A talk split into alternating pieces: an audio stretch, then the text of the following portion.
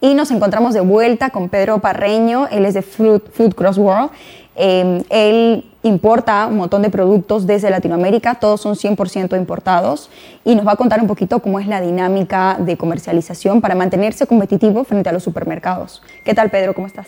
Bien, muy bien, gracias y gracias por la invitación también. ¿Qué tal? Cuéntanos un poquito sobre Food Cross World. Bueno, la empresa nace hace siete años aproximadamente, eh, porque ya teníamos una exportadora en Perú, Centurión Foods, y tratamos de cerrar el círculo siempre a los lugares donde, desde donde empezamos, eh, los lugares de origen. Entonces ya en España veíamos más o menos eh, cómo se iba moviendo el mercado, empezamos con productos latinos secos y luego poco a poco pues nos fuimos familiarizando con lo, lo fresco y nos metimos y nos embarcamos en la, la etapa. Ahora, tú traes de Latinoamérica. ¿De qué países exactamente? Perú, principalmente. Ahora mismo Colombia, Ecuador, Costa Rica. Esos son los cuatro mercados que se mueven muchísimo por plátano, por banano, por yuca. Y en el caso de Perú, pues la fruta que Tú no traes solo tropicales y frescos, tú traes de eh, todo. no, traemos frescos principalmente aéreo y marítimo. Y en cuanto a marítimo, también los productos secos, llámese granos, harinas, maíz mote, maíz cancha, maíz chulpi, maíz morado. Esos productos, los productos técnicos. Ahora, eh, tú tienes una variedad de productos, como bien acabas de decir, pero ¿cómo haces cómo, o cómo ves el cambio de la demanda de todos estos productos aquí? Porque claramente hay un cambio entre cuando empezó la pandemia a la pospandemia que, que es ahora. Sí, la verdad es que, eh, como decía Andrés hace unos momentos, eh, la pandemia apoyó mucho a la alimentación. Saludable. Sí, sí, sí, fue, fue saludable porque es que además eh, fue un cambio radical, creció bastante las ventas, la gente pues, como dijo también, cambió prácticamente lo de la salud por lo que es el, el tema de consumo de, alimentos.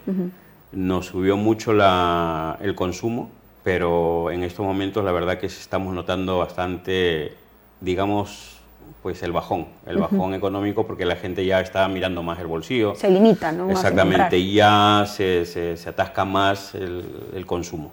Claro, y sobre todo, o sea, em, hay una diferencia en la elección de los productos, o sea, ya no es prioridad comprar exquisiteces, ¿no? O productos tropicales, o ya no te vas a dar tanto el lujo de comprarte una dos kilos de pitahaya o de mangos, ¿no? Dices, bueno, ahora mi aguacate, o cuéntanos un poquito de eso. Sí, eh, principalmente porque es que siempre la referencia de los productos tropicales o los productos de nuestros países, aquí en Europa en general, porque también nosotros trabajamos con Italia, se ha tomado como referencia algo saludable, las curaciones para la diabetes, eh, de verdad, o sea, incluso la guanábana últimamente estaba con mucho consumo por el tema del cáncer, de la prevención de cáncer o incluso el tratamiento con, con, la cáscara de guanábana para el cáncer. Entonces, toda esa mentalidad se ha transmitido a los europeos y el consumo subió. Ahora nuevamente está recuperándose después de la pandemia, pero no es tanto como en principio se, se, creía o, empezó el boom, digamos, de, de todo lo que es Igual que el jengibre, ¿no? La verdad es que es una locura, porque en la pandemia de pronto se volvió muy de moda la palabra, bueno, el sistema inmunológico, ¿no? Todos hablamos de fortalecer nuestro sistema inmunológico. ¿Y qué ayudaba el jengibre? Oye, mira, no puedo creer que las ventas subieron, se hizo de todo, polvo de jengibre, té, hasta pasteles, de todo, de todo. Sí, la verdad es que se, se viralizó, digamos, esa, ese concepto y poco a poco. Claro, pero como bien acabas de decir, eso es algo que sale de, en Latinoamérica, nosotros tenemos nuestras costumbres de que el té de jengibre es bueno para los bronquios, es bueno para, para cuando estás resfriado y eso, y ahora a nivel mundial, no, sí que te ayuda y la gente se toma Eso se denomina en Europa las recetas de la abuela. Sí, sí, sí. los mejunjes de la abuela. Así es. Entonces sí, eso es lo que prácticamente también ha ayudado y acomodado en cierta manera pues el consumo de productos tropicales. Ahora, tú una vez me comentaste sobre tu experiencia importando chirimoyas de Perú, pero... Fatal. Ajá. Queremos ver las imágenes de la chirimoya. Em, este es un producto obviamente delicado que requiere de una logística brutal. Porque tiene un tiempo de vida menor que al de otras frutas, que la manzana, que cualquier fruta más normal o que no sea tropical. ¿Has tenido tú un problema similar con algún otro tipo de frutas? No, eh, no es problema. Lo que pasa es que hay que saber también eh, el etileno que cada fruta, mm, bueno, suelta. Sí. Porque no es lo mismo madurar una chirimoya o tenerla en una cámara, una chirimoya a determinada temperatura, o poner maracuyá con granadilla, con tomate de árbol, Total. con, o sea, es totalmente distinto. Entonces, ¿qué pasa? La, maracuyá, por ejemplo, elimina mucho etileno y acelera la maduración de los otros productos. Y es ahí donde hay el problema y que mucha gente pues comete los errores. Sin embargo, pues tienes que tener varias cámaras o en cualquier caso tres o cuatro cámaras para saber qué productos maduran mejor y qué productos son a larga duración pues más con mayor vida. ¿no? Pero quiero decir, ¿qué productos también han sido un reto para ti importarlos y llegar a comercializarlos porque han llegado en un estado... Mira, la pitaya también en algún momento tuvimos problemas porque la pitaya desde, en Perú se traía desde la selva. Date cuenta que no podíamos eh, asumir un costo aéreo desde la selva hacia Lima y pues teníamos que ver las formas de, llegar por carretera. El tiempo de viaje desde la selva hacia Lima es bastante largo, como bien sabes, por nuestras carreteras. Ya consumía un tiempo de vida de la fruta, llegaba al aeropuerto, en algún momento los vuelos directos, que son los principales que trabajamos, estaban bien, pero había, no, no habían espacios muchas veces y teníamos que coger vuelos con escala, llámese Argentina, en Ezeiza, llámese en Colombia Guayaquil, eh, perdón, este, eh, Bogotá, Bogotá muchas veces incluso Barranquilla y de Barranquilla hacia Madrid. Entonces todo eso influye en el tiempo de vida de maduración de la, de la fruta, ¿no? y la pitaya sufre mucho también, es muy débil en ese sentido y nos ha llegado pues mucha fruta estropeada y lamentablemente aquí en Europa se cuida mucho eso porque una importación que llegue con alguna fruta estropeada o en el caso incluso de maduraciones con gusanos, te la, te la desechan completamente el embarque. Bueno, es verdad que aquí en España, que como bien decía Andrés, es uno de los países más importantes en exportación de frutas o, bueno, en producción en general. Eh, están más preparados tecnológicamente y, y, tienen más conocimientos y experiencia para tratar las exportaciones. Sí, pero España, por ejemplo, recibe muchísima fruta. España tiene casi el 70% de fruta importada. Ah, no, claro, claro que sí, claro que, que, recibe mucho, mucha fruta. Y de aquí sale incluso sí frutas que producen ellos, pero el tiempo de, cosecha de las frutas españolas es muy corta. Ese es el problema que tienen. Entonces, sin embargo, siempre tienen que, buscarse la vida de alguna manera pues con países eh, de Sudamérica o, en este caso Marruecos también, que exporta muchas frutas hacia España. Marruecos creo que es el primer exportador de frutas eh, a España. Entonces eso influye mucho también.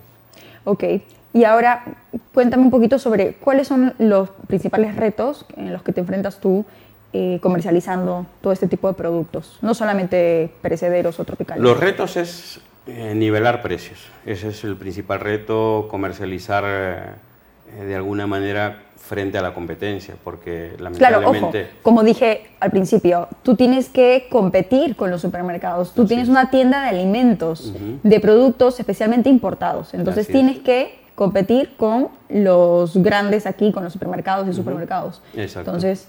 Sí, ese, es el gran reto, ¿no? De, poder llegar a un, a un precio competitivo frente a los supermercados o frente a las tiendas mismas en Mercamadrid. Nosotros también estamos metiéndonos poco a poco en Mercamadrid, haciendo alianzas con, con gente pues, importante dentro de, de, Mercamadrid para poder llegar a un, a un, acuerdo comercial que sea beneficioso para ambos.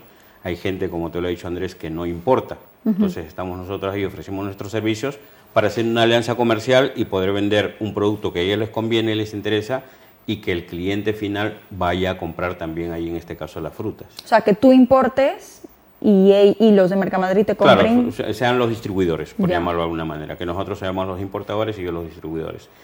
Como en el caso que ahora nosotros también estamos importando plátano y banano desde Colombia. Nosotros hemos eh, hecho un acuerdo comercial y una alianza con una empresa, Basam, en, Colombia, que son los productores, son los dueños de las tierras de, banano. Exactamente, banano orgánico y banano convencional.